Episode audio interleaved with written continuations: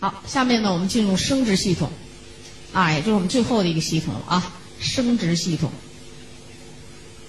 哎呀，我反正觉得我不知道你们啊，因为你我讲的课我很熟了，我也不知道讲了多少遍了，所以我很熟。你们头一回这么讲，我这么快，我也不知道行不行，啊，反正行不行，不行也得行，啊，那得行哈。可能有些新朋友第一次听这种课呢，你可能会觉得，哎呀，有点跟不上什么的。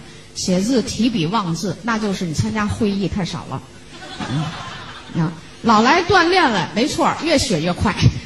啊，然后我们这个营养课上的字呢，你看，不管你写多少字，它要什么？这个专业名词。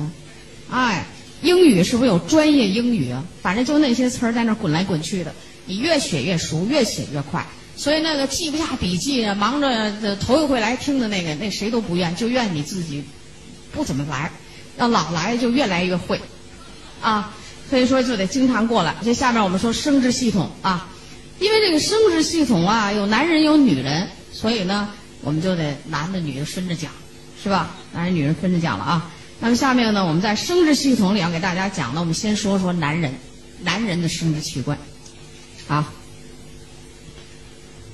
男人的这个生殖器官啊，它是由这么四个器官构成的。那我们这有一个图了哈，就男人生殖器官。首先呢是这个一指的这个就是睾丸，这是睾丸，啊，就这一块，也是有点像蚕豆形似的啊，睾丸。然后呢就是附睾，就这第二，就第二指的这个，就附睾。然后这就是输精管，输精管，啊，输精管弯弯曲曲的。旁边的这个呢，我们叫做精囊腺，精囊腺产生液体的精囊腺，这就是男人的四个生殖器官，啊，男人的这个生殖器官啊，就是在这四四个器官里头最重要的就是睾丸，为什么呢？因为那那三个器官啊，我们都叫做附属器官，就生殖器官里叫附属器官，而睾丸是主要的器官，因为男人的。这个睾丸，它要产生两种物质，一个是男性的生殖细胞精子，一个是男性的激素雄激素，或者叫睾丸酮，或者有时现在还简称就叫睾酮，啊，这叫睾酮。现在人说话就是越来越想简单点嘛，睾丸酮也不说睾酮了，啊，就就就这就是男性的叫做性激素。这个这个。男人呢，你要想生殖功能好，就是你这个生殖功能啊，衰老的慢，啊，功能好，衰老的又慢，那你关键是要什么呢？就是要把这个主要的这个睾丸的这个功能要给它调动好。所以下下面呢，我就说这睾丸的功能，大家知道了啊，就是它是产生精子和产生雄性激素睾丸酮的一个主要器官。这你知道了啊？那附睾是干嘛的呀？附睾啊，就储存精子，附睾储存精子的啊，和储存。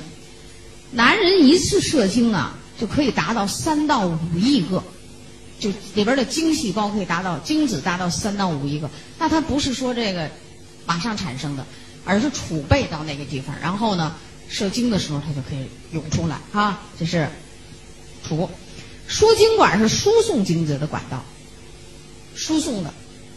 精囊腺呢分泌粘液，便于这个精子运动，产生粘液，便于精子运动的。所以这每个器官都有有有这一定的作用啊。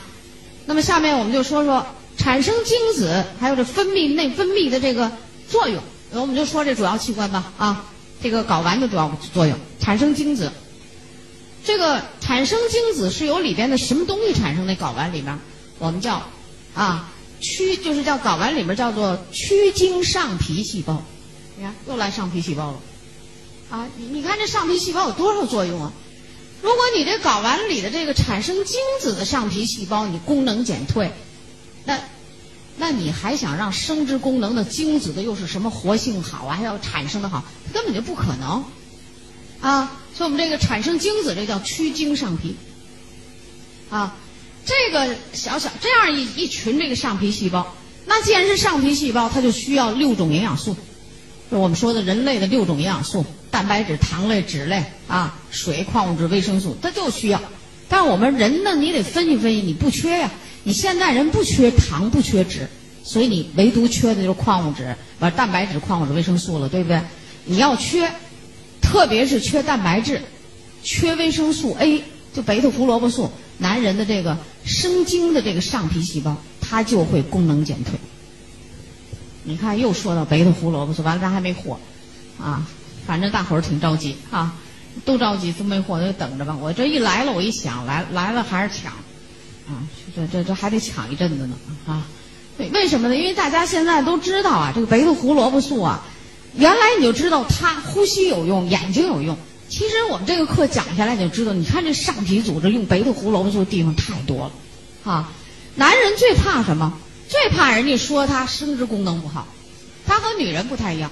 你要一说他肾虚，中医的肾虚包括生殖啊，他和我们西医说的那肾还是有些不同的，是吧？你说这男人的这个功能不好，他不行。或者男人他们在对话的时候呢，他会有这种说法：他其头发是也白了，啊，胡子有时候也白了，但是他会说我这两年真老了。头白了时候他也没说他真老了，胡子白了他也没说他真老了，就这两年他真老了，那就是说这个功能不行。他就说他真老了，而这样的话一般都出自于那种有知识、比较含蓄的人。啊，比较含蓄，为什么呢？这这咱们中国人老觉得这事儿好像不太愿意说，说眼睛鼻子这都能说，这个好像总是还受着封建意识吧，哈，封建意识。其实这还不都是人身上长的器官吗？一样的啊。然后产生内分泌睾丸酮，我想说说睾丸酮的作用，你就知道补充蛋白质的作用对男人来讲多重要。睾丸酮的作用是什么呢？促进精子的生成与发育，是。那个生精上皮细胞给你生，但是得有原原料啊，原料就是蛋白质，所以它促进精子的生成与发育。这个精子啊，大家看到那边那图，那就是男人产生的精细胞，就像蝌蚪一样，前面是头部，后面叫尾部。它在这个液体环境里啊，就是像蝌蚪一样，特活跃，游来游去，游泳啊，啊。你这个说你这生殖功能下降了，你看年轻轻的人会结了婚以后呢，就说哎呀，我们两个人好几年了，都想要孩子都没有，我们俩也都查了，什么毛病没有啊？这是一个。还有一种说法说我们都检查了，你看最近我朋友说我查了，我是没什么问题。那我丈夫那边人就说他这精细胞活力不够，你说你活力不够，现在你怎么办？你是不是得补充蛋白质？你是不是得补充白头胡萝卜素修复这个细胞？另外要加矿物质、维生素，那你可能活力就提起来了，对不对？那有些人，我告诉你，都是先天因素，你就这先天因素造成的。胖人生殖功能减退，为什么？你胖人的这个蛋白质它摄入的少，他净吃那油、糖产生能量的东西，这地方也可以被脂肪化，血管也可以不通。因为营养是靠血输送来，这个血管可以不通，营养也都不行，对吧？男人，我告诉你，你要胖了，你面临的问题就是免疫功能下降，然后就一个性功能早衰。男人就是这样啊，所以它这个是促进精子生成和发育的这样一个作用。睾丸酮的第二个作用就是促进男性副性器官的生成、发育，啊，促进男性副性器官，就是我们刚才说的另外的三个器官。它的发育、成熟、发育成熟，并且维持正常活动，维持正常活动，啊，咱们不说别的，咱说这精囊腺，就这个腺体，精囊腺，精囊腺要产生一些液体来滋养精子。如果你呢，蛋白质这睾丸酮不够，睾丸酮的前身一定是蛋白质、氨基酸，对不对？你不够，那么精子在这儿都成堆。都粘在一起，那你的精子活力是不是得下降？所以说你这儿的液体要好，那你就得保证睾丸酮好，然后精子才会在这适当的环境里活起来，它才活力才好。它和这有关系。另外，咱们那天讲的那前列腺素也有这样的作用，对不对？你这些都不好，那那这些东西就要靠蛋白质来维持。有的人说，哎呀，女人一吃了蛋白质，脸都变得漂漂亮亮的啊。那我们男人吃了干嘛？男人就是吃了就是这儿这儿的作用最多，因为那个男人呢，他这个生殖功能啊，他比女人早衰的，就是衰退的晚一些。你看女人一般就容易早衰哈，那男人呢？其实你要营养不够，你也是早衰，啊，那那那你要衰得过早了就更不好。第三个，激发和维持男子的负性特征。负性特征，激发或者是维持男子的这种负性特征。那我们就来说说男子的负性特征。男子应该有什么？就表面一看你就是男的，你就是叫负性特征，啊，你再穿上旗袍，你也是男的，就这意思，你还是男人。那为什么从哪儿看呢？第一，喉结突出，喉结突出，毛发的分泌，就是毛发的这个分布有男人的特点，是吧？男人都有胡须吧？那女人没胡须啊，是吧？这就是一个特点。另外，男人的这个皮肤呢，他没有女人柔嫩，他没有女人柔嫩。但是男人呢，肌肉骨骼又比女人就是强坚强啊，有力量啊，就这种。那那这就是这样。所以你要没有这负性特征了，那你就像清皇宫里的呢太监，对吧？太监是什么？他不就是把这睾丸给没了吗？那叫男人的宝，是吧？倒没有了，所以他呢，于是激素不能产生，于是他就觉得那声音变细。男人的声音应该是低深沉，女人是高亢，于是他也尖尖的嗓子，走路也扭扭的啊，也会腰也会扭啊，说话呢，你看那个样呢，就就有点女性化。那为什么？这就是激素。所以男人这个地方是保持你男性特征的这样的一个重要的激素，这样的一个性征就需要激素去维持。那么男人的这个性征，他和女人不一样。女人是叫阴柔之美，男人就得阳刚之美。西服是欧美国家的这种，我就觉得发明西服的人很了不得，是男人的礼仪服装。为什么呀？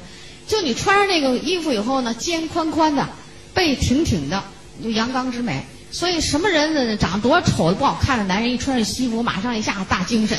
那 为什么呀？大吗？那你要在自己本身的东西再好，再穿上西服，你看，你就是不好啊。男人不应该胖，这也是他的负性症。说男人你不应该胖。你看人家美国总统，那年龄也不小，你看人穿西服哪有前面那扣不系的呀？那也不对呀。他胖，那就说明你要女性化。所以男人要减肥啊，啊，人女人才是皮下脂肪丰满的，你不应该丰满。你是肌肉发达，骨骼坚强。你看，我就特别佩服人那些国家那些领导人啊！你看出来老帅了哈，老帅，怎么帅呀？就是阳刚之美，阳刚之美。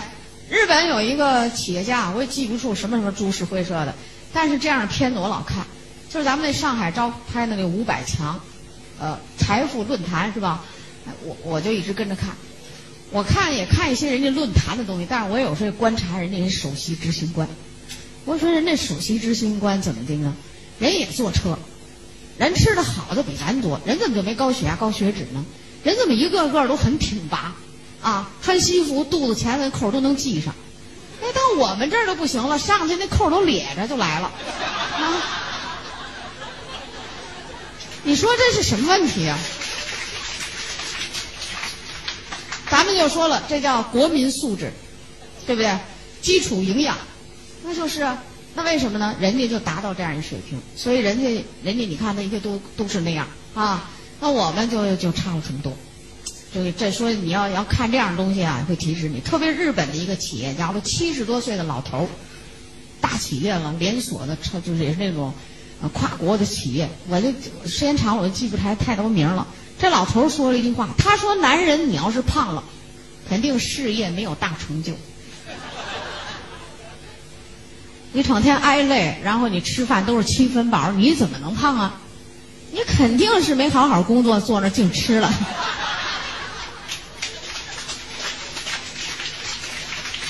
就是玩笑啊，要不然下午咱们老不笑笑就困了啊。但是这里边也有一定的道理，我才这么说。如果没道理，光是开玩笑，咱就没意思了，是吧？所以我就告诉你，男人，你这个负性症就是这样 啊。好了，这负性症我们就说到这儿了。所以男人就叫阳刚之美、阳刚之气啊，你都得有。第四呢，这个睾丸酮，第四这个作用非常重要了，它参与物质代谢，物质代谢。那男人你吃了蛋白质，就说你这蛋白质都哪去了？到哪去给你做大量的工作呢？在物质代谢中，它促进蛋白质的合成，睾丸酮促进蛋白质的合成，啊，然后把蛋白质呢重点的在肌肉、骨骼、生殖器官，让你在这三个地方的蛋白质加速它的合成。所以为什么你就知道了？男人为什么在性功能方面他比女人要就衰退的晚一些？就是他有这个激素在这作用，啊，骨骼、肌肉。生殖器官促进这个地方的蛋白质更好的合成，所以你想想，你要是说这三个地方的蛋白质的合成要有问题，那肯定你这个男人的一些特征就要受到影响了，那你身体的健康状况也受到那个影响。因此说呢，就是啊，男人补充蛋白质是干什么呢？其实就是提高这个睾丸酮的它的作用，啊，维持它正常功能，不要过早的衰退。啊，这是蛋白质代谢啊！你要知道，骨骼里的钙磷，它促进骨骼里的钙和磷去沉积，很快的沉积。因此，男人的骨骼就一定是啊，挺坚强的，就是挺有劲的那种啊。为什么呢？就是他，所以男人为什么不容易缺钙啊？那男人你要正常的时候，你就按我们国家营养学会补钙。为什么女人一到这儿我就说，有有有时候我们就老问男的女的这个人是，你跟我说的是男的女的，其实就是要掌握男人女人的特点。对吧？所以你写一个条儿，没男没女，就出了一个无中生有一症状。有时候我就很难为，不知道怎么猜这个闷儿。猜闷儿你也得有有有个边际吧？啊，它促进钙磷的沉积，所以男人的骨骼呢，它出现骨质疏松的年龄就会晚，而且呢，它缺钙也就比女人要轻得多。它也缺，但是就轻啊。这是钙磷的代谢。另外呢，男人的皮肤为什么不像女人似的水灵灵的呀？哎，也跟这有关系。男人的这个呢，他能够呢，他对这个水和钠，他是能叫保留、猪留，三点水搁一珠子猪留，他不是主动的，他就是你有了我就留住，没有我我我不去主动的怎么样参与，所以男人的皮肤呢，你就不会像女人那样，好像比较嫩啊，比较柔嫩，那么他呢，皮肤一般就粗粗的，这也是男人的特点，啊，这刚才我们讲这睾丸素，呃，就是这个。